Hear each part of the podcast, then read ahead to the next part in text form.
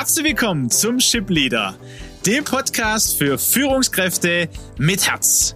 Mein Name ist Aleko Vangelis und an meiner Seite Peter Becker. Gemeinsam sind wir auf dem Weg, um aus Führungskräften Führungspersönlichkeiten mit Herz zu entwickeln, die emotional reif und gesund führen, selbst gesund bleiben und damit Deutschland zur weltweit führenden Nation im Umgang mit Menschen zu machen. Schön, dass du dabei bist.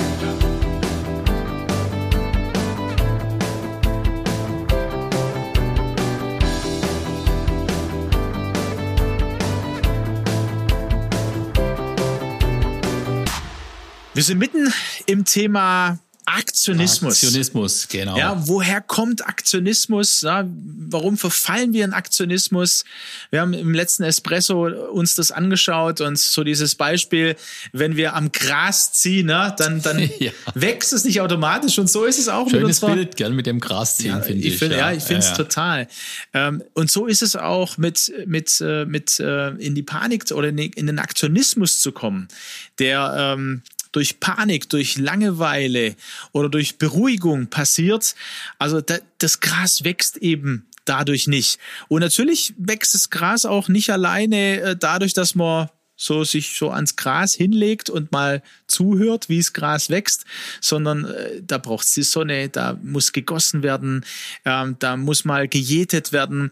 Also Persönlichkeitsentwicklung braucht wesentlich mehr, dass es wächst. Und manchmal sieht man es nicht, sondern man merkt es dann vielleicht im praktischen Alltag. Und heute wollen wir das auch ganz praktisch machen, Peter, das nochmal ansetzen und sagen, okay, wo, wo sind wir eine Gefahr, in Aktionismus oder in blinden Aktionismus auch zu kommen? Ne?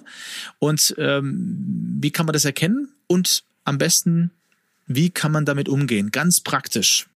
Ja, ich finde es interessant, sich damit zu beschäftigen, eben auch mal aus einer anderen Perspektive, Alex. Ne? Man die, so die klassischen Fragen zur Selbstanalyse, äh, die kann man ja überall nachlesen. Da gibt's Bücher, da gibt's Fachartikel, ja, so bringt das, was ich tue oder gedenke zu tun, mich oder mein Unternehmen wirklich voran oder welchen Nutzen hat das, was ich tue oder will, äh, gibt es etwas, das in meiner oder unserer jetzigen Situation dringlich ist. Das sind so diese klassischen Ansätze, die so eher auf der Verhaltensebene sich befinden. Aber wir wollen ja mit Führen mit Herz tiefer gehen.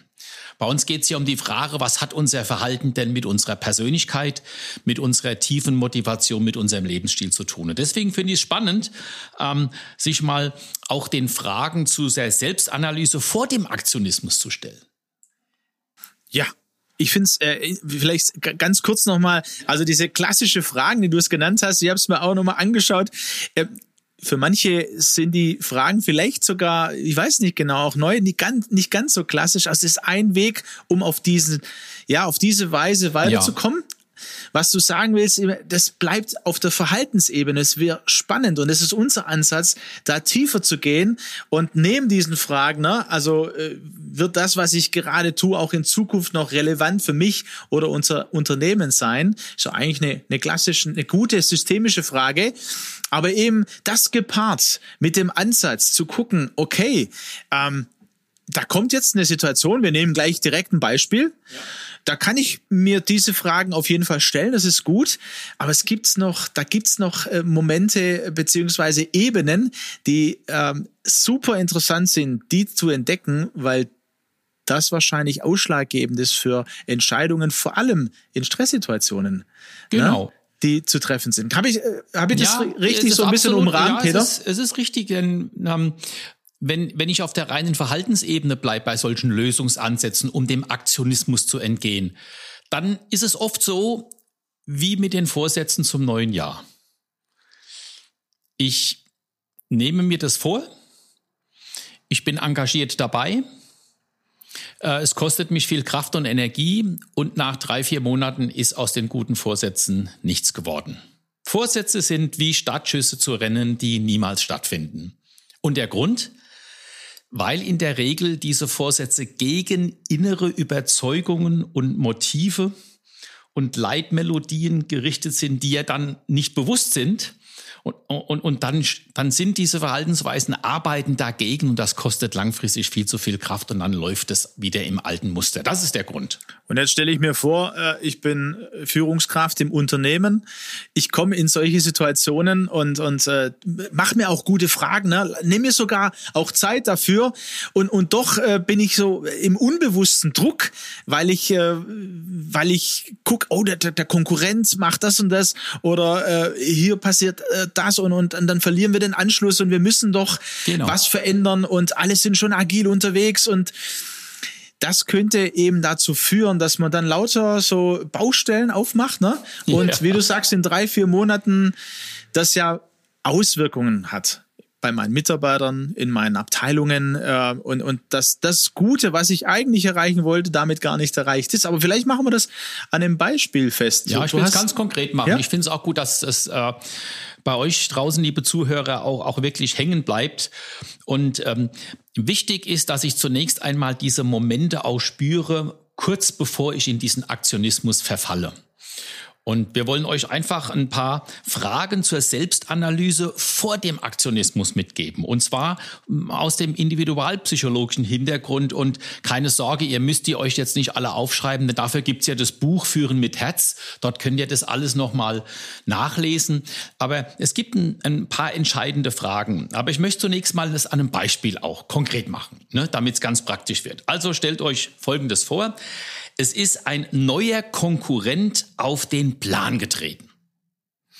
Und, ähm, und dieser neue Konkurrent will dem eigenen Unternehmen Marktanteile abjagen.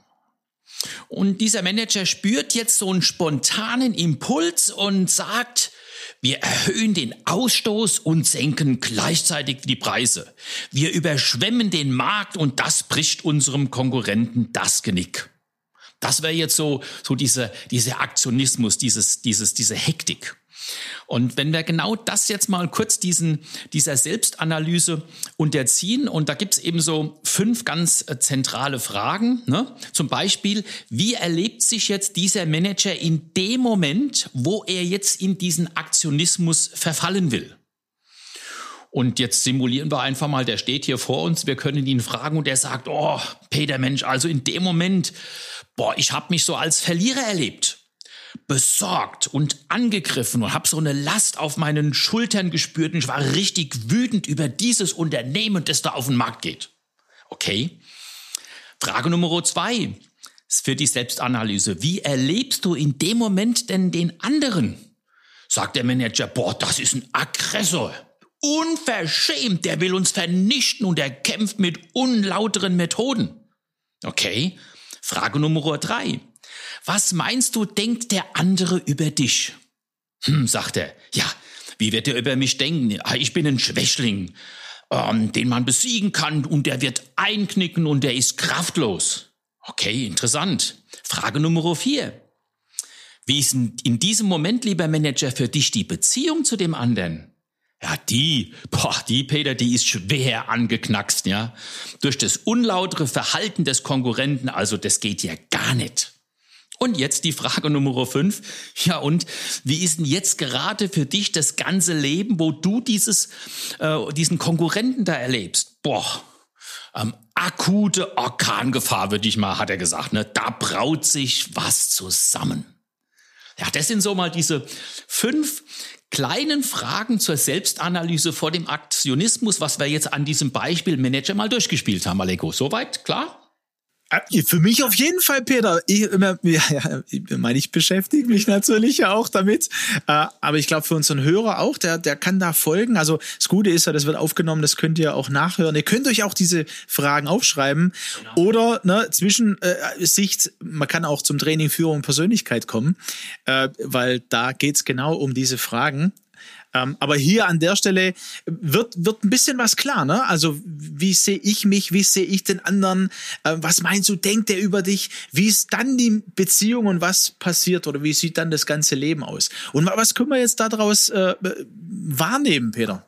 Also erstmal kommt daraus, denke ich, etwas ganz klar zum Ausdruck alle beruflichen Probleme auch, alle Probleme haben irgendwie einen zwischenmenschlichen Aspekt. Ja, das kommt ganz klar jetzt auch aus dieser, aus diesen äh, Antworten raus, ne? Und, aber schauen wir uns doch mal an, was ist denn da jetzt passiert? Da hat, ähm, da, da verfällt der Manager sozusagen in eine dysfunktionale Kommunikation mit sich selbst, ja? Er sieht sich ja als Verlierer. Das ist wie so ein innerer Monolog.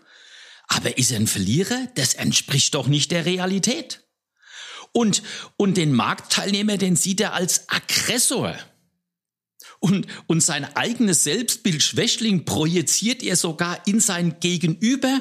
Und genau das führt jetzt zu einem emotionalen Notstand. Und dieser emotionale Notstand, das ist genau dann, wann dieser Aktivismus praktisch sozusagen ähm, als Notprogramm aktiviert wird und und dieser emotionale Notstand, der, der schwächt, der schaltet fast ein klares Urteilsvermögen aus. Muss man sich mal einfach so vorstellen, was da ähm, innerhalb des inneren Dialogs passiert. Und das wäre dann leider blinder Aktionismus. Und wenn er jetzt diesem Impuls einfach weitergeben würde, dann würde das auf einen ruinösen Wettbewerb rauslaufen. Und das wird doch dem Unternehmen schaden. Und, und am Ende wird es dem Manager möglicherweise das Genick brechen. Das wäre immer spannend, ne? Also es geht ja, es geht ja sehr schnell hier. Äh, du äh, sagtest auch, sein eigenes Selbstbild Schwächling, ja, projiziert er. Ja, dabei war die Frage ja, was meinst du, denkt der andere über dich? Ja, wieso ist das jetzt äh, das eigene Selbstbild? Ja, das ist ein er nimmt ja an, ne? Ja, wie, der, wie der andere ihn sieht. Das wäre mir äh, ja, wäre schon interessant, glaube ich. Ja, der Wettbewerber steht ja nun nicht vor ihm, vor diesem Manager. Ne? Und das ist eben ein interessanter kommunikationspsychologischer Effekt, der jetzt zutage tritt. Ja, ähm, ich denke, dass der andere über mich denkt. Aber dieses Denken ist nicht das Denken des anderen, sondern wirklich mal in die Tiefe geschaut, ist es das eigene Denken. Also, dass er in dem Moment auf diese Frage mit Schwächling antwortet, äh, offenbart sein eigenes Denken über sich selbst.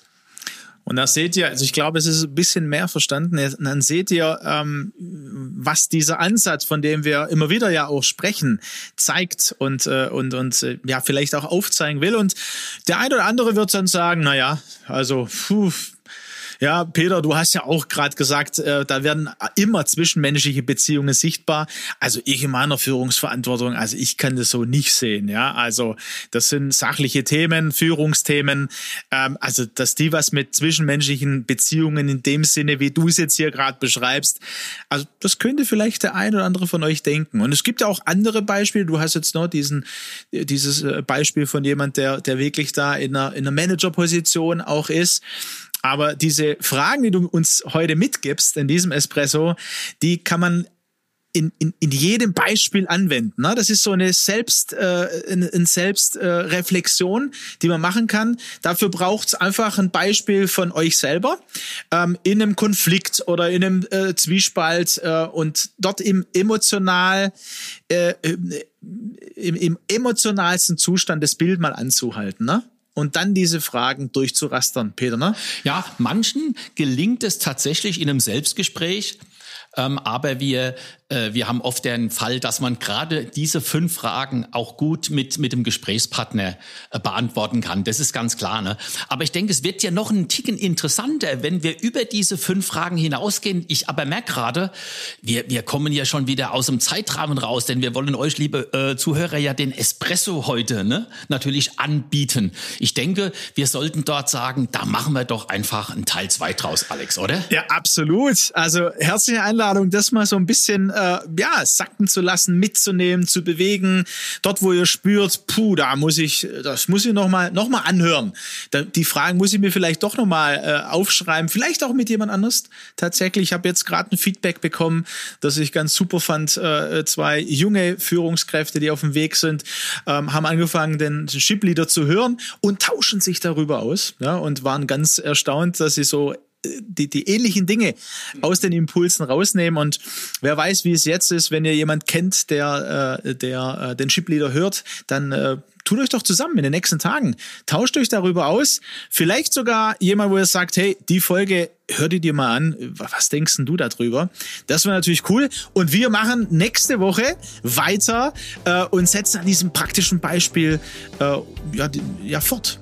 Genau, und wie schon gesagt, ähm, im Buch findet ihr genau diese Fragen und auch Antworten wieder. Da wird es nochmal deutlicher, deswegen auch da ein Impuls nochmal, greift ruhig zu. Und dann nächste Woche, ja, wird sicherlich spannend. Jetzt, wird's, jetzt geht's richtig los. Bis dahin, macht's gut. Macht's gut.